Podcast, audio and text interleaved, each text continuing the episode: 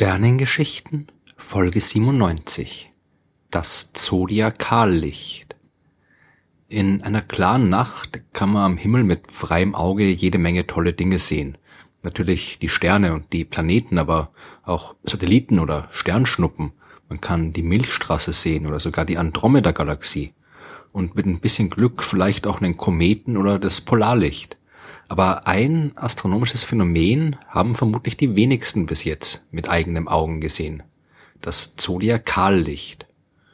In einer wirklich, wirklich, wirklich, wirklich dunklen Nacht, die nicht durch Mondlicht oder durch künstliche Lichtverschmutzung gestört wird, da kann man nach Sonnenuntergang oder vor Sonnenaufgang ein diffuses Leuchten am Himmel sehen. Das kommt aus einer langgestreckten, annähernd dreieckigen Region entlang der Ekliptik. Die Ekliptik, das ist die Bahn, entlang der sich die Erde um die Sonne bewegt, beziehungsweise die auf den Himmel projizierte scheinbare Bahn der Sonne. Ja, also die Sonne bewegt sich ja an unserem Himmel scheinbar und diese Bahn der Sonne am Himmel der Erde entspricht der Bahn der Erde um die Sonne herum. Das ist die Ekliptik und das ist auch die Ebene, in der sich die anderen Planeten befinden. Und deswegen hat die immer schon eine große Bedeutung für die Astronomie gehabt.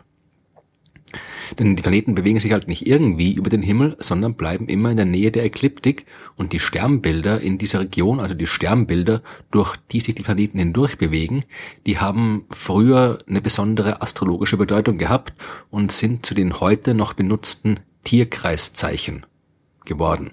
Ja, also Löwe, Schütze, Zwillinge, all diese Sternbilder, die befinden sich entlang der Ekliptik, beziehungsweise dem Zodiac, wie das griechische oder das aus dem Griechisch stammende Wort dafür lautet. Das Licht, das am Himmel im Bereich des Zodiacs zu sehen ist, das ist also das Zodiakallicht.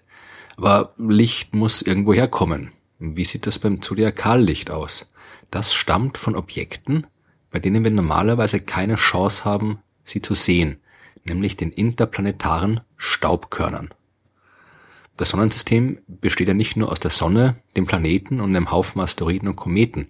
Es gibt überall dazwischen auch jede Menge kleine Staubkörner.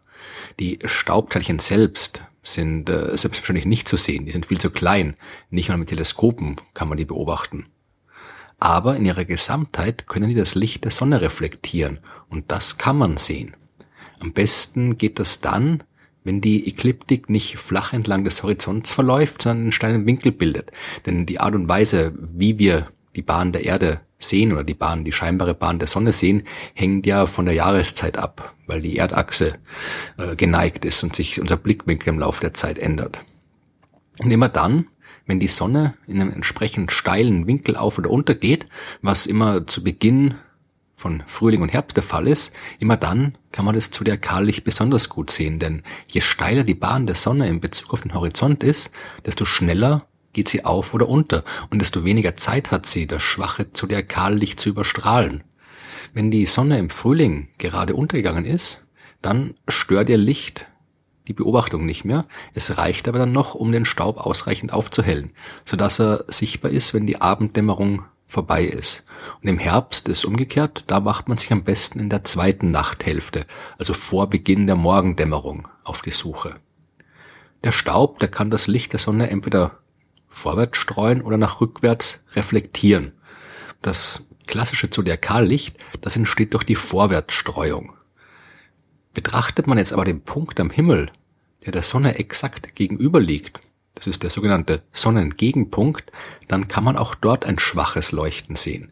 Denn hier wird das Sonnenlicht durch den interplanetaren Staub zurückreflektiert. Diese Leuchterscheinung ist allerdings noch schwächer als das eh schon sehr, sehr schwache Zodiakallicht und darum ist dieser Gegenschein nur sehr schwer zu beobachten. Und Gegenschein ist übrigens auch auf Englisch das offizielle Fachwort für diese Leuchterscheinung. Wer das Glück hat, einen extrem dunklen Himmel zur Beobachtung zur Verfügung zu haben, einen Himmel, wie er in Mitteleuropa nirgends mehr zu finden ist, der kann auch die Lichtbrücken sehen, die vom Zodiakallicht zum Gegenschein führen. Denn auch zwischen diesen beiden Regionen findet noch ein bisschen vorwärts bzw. Rückwärtsstreuung des Staubs. Der Staub ist ja überall im Sonnensystem. Der sammelt sich in der ganzen Ebene der, der Planetenbahnen an. Das heißt, es kann von überall auch theoretisch Licht zu uns kommen. Aber eben dort, wo das Zodiakallicht ist, dort, wo die Vorwärtsstreuung am stärksten ist, da ist es am hellsten. Beim Gegenschein, wo die Rückwärtsstreuung nochmal stark ist, da sieht man auch noch ein bisschen was und mit ein bisschen Glück dazwischen eben die Lichtbrücken. Wo der ganze Staub herkommt, das ist noch nicht ganz eindeutig geklärt. Natürlich wissen wir, dass Kometen zum Beispiel immer wieder Staub verlieren. Das macht die Kometen ja auch so besonders. Die bestehen aus einer Mischung aus Eis und äh, Gestein und Staub und wenn die Kometen der Sonne nahe kommen, heizt sich das Eis auf und entkommt als äh, Gas ins All und reißt dabei jede Menge Staub mit sich. So entsteht der beeindruckende Kometenschweif und ganz nebenbei müllt so ein Komet auf seiner Bahn auch das ganze Sonnensystem mit Staubteilchen voll. Aber diese Staubteilchen sind meistens ziemlich groß, viel größer als der typische interplanetare Staub, der das äh, Zodiakallicht verursacht. Diese Teilchen sind so 0,001 bis 0,1 Millimeter groß. Deswegen geht man auch davon aus, dass ein großer Teil des Staubs aus kollidierenden Asteroiden stammt oder von Kometen, die Jupiter zu nahe kommen und dabei auseinanderbrechen. Der Staub muss auf jeden Fall immer neu produziert werden, denn äh, der sogenannte Pointing-Robertson-Effekt, der führt dazu, dass der Staub im Laufe der Zeit verschwindet. Wenn Sonnenlicht auf Staubteilchen fällt, dann wird es absorbiert. Und diese Strahlung wird dann in Form von Wärme wieder abgegeben. Aber das passiert nicht vollkommen symmetrisch. Deswegen kommt es zu einer kleinen Kraft, die auf das Staubteilchen wirkt, durch die Strahlung der Sonne und äh, das führt zu einer langsamen Veränderung der Bahn. Das Teilchen bewegt sich dann in so einer Spiralbahn auf die Sonne zu, bis es irgendwann mit ihr kollidiert und zerstört wird. Das passiert bei den großen Teilchen, bei den kleineren ist der Effekt zu gering. Die werden durch den Strahlungsdruck der Sonne einfach aus dem System hinausgepustet.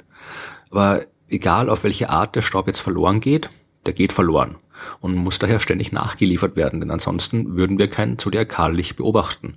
Und das tun wir schon sehr lange. Wissenschaftlich beschrieben hat das Zodiakallicht schon der berühmte italienische Astronom Giovanni Domenico Cassini. Das war so gegen Ende des 17. Jahrhunderts. Und den Gegenschein hat man auf jeden Fall schon in der Mitte des 18. Jahrhunderts beobachtet und beschrieben. Aber vermutlich kennt man diese Lichter am Himmel schon viel, viel länger. Zum Beispiel kann man im Hadith des Islam, also den mündlich überlieferten Aussprüchen des Propheten Mohammed, von der trügerischen Morgendämmerung lesen. Das ist ein Licht am Horizont, das aber doch nicht die eigentliche Morgendämmerung ist. Und die Dämmerung zu erkennen ist im Islam sehr wichtig, weil danach die Gebetszeiten und die Fastenzeiten festgelegt werden. Und darum hat Mohammed davor gewarnt, das Zodiakallicht mit der echten Dämmerung zu verwechseln. Tatsächlich nachgewiesen sind diese interplanetaren Staubwolken, die das Zodiakallicht verursachen, äh, aber erst in der Mitte des 20. Jahrhunderts, also in der ersten Hälfte des 20. Jahrhunderts ungefähr. Und zwar durch den deutschen Astronomen Walter Grotrian. So richtig intensiv war die Forschung auf dem Gebiet allerdings äh, nie, beziehungsweise nicht so intensiv wie auf anderen Gebieten. Das kann man wunderbar am Fall von Brian May sehen, dem Gitarristen der berühmten Band Queen. May hat äh, vor seiner Musikerkarriere Astronomie studiert und in den 1970er Jahren auch eine Doktorarbeit zum Thema Zodiakallicht angefangen. Der Titel hat übrigens offiziell gelautet A Survey of Radial Velocities in the Zodiacal Dust Cloud. Dann ist er mit seiner Musik berühmt geworden, erfolgreich geworden, hat das Studium abgebrochen. 2006 hat er sich dann aber entschlossen, die Arbeit doch noch zu Ende zu führen und äh, Natürlich musste er ein paar neue Erkenntnisse berücksichtigen, hat aber im Prinzip seine Doktorarbeit unter dem gleichen Titel wie in den 70er Jahren im September 2007 abschließen können. In einem anderen Gebiet der Astronomie, eigentlich in jedem anderen Gebiet der Astronomie, wäre es vermutlich unmöglich gewesen, so eine konkrete Fragestellung nach 37 Jahren Pause einfach wieder aufzunehmen. Aber beim Zodiakallicht gab es in der Zwischenzeit eben wenig Fortschritte in der Forschung. Und vermutlich hat auch die Prominenz von May ein bisschen dabei geholfen, dass er mit dem Thema am Ende noch durchgekommen ist. Mit einer entsprechenden fotografischen Ausrüstung und mit langen Belichtungszeiten ist es heute nicht allzu schwer, das Zodiakallicht abzubilden, wenn man eine einigermaßen dunkle Gegend findet. Aber wer es mit eigenen Augen sehen will, der muss sich wirklich anstrengen. Aber das lohnt sich, denn man bekommt was zu sehen, was heutzutage nur sehr wenige Menschen gesehen haben.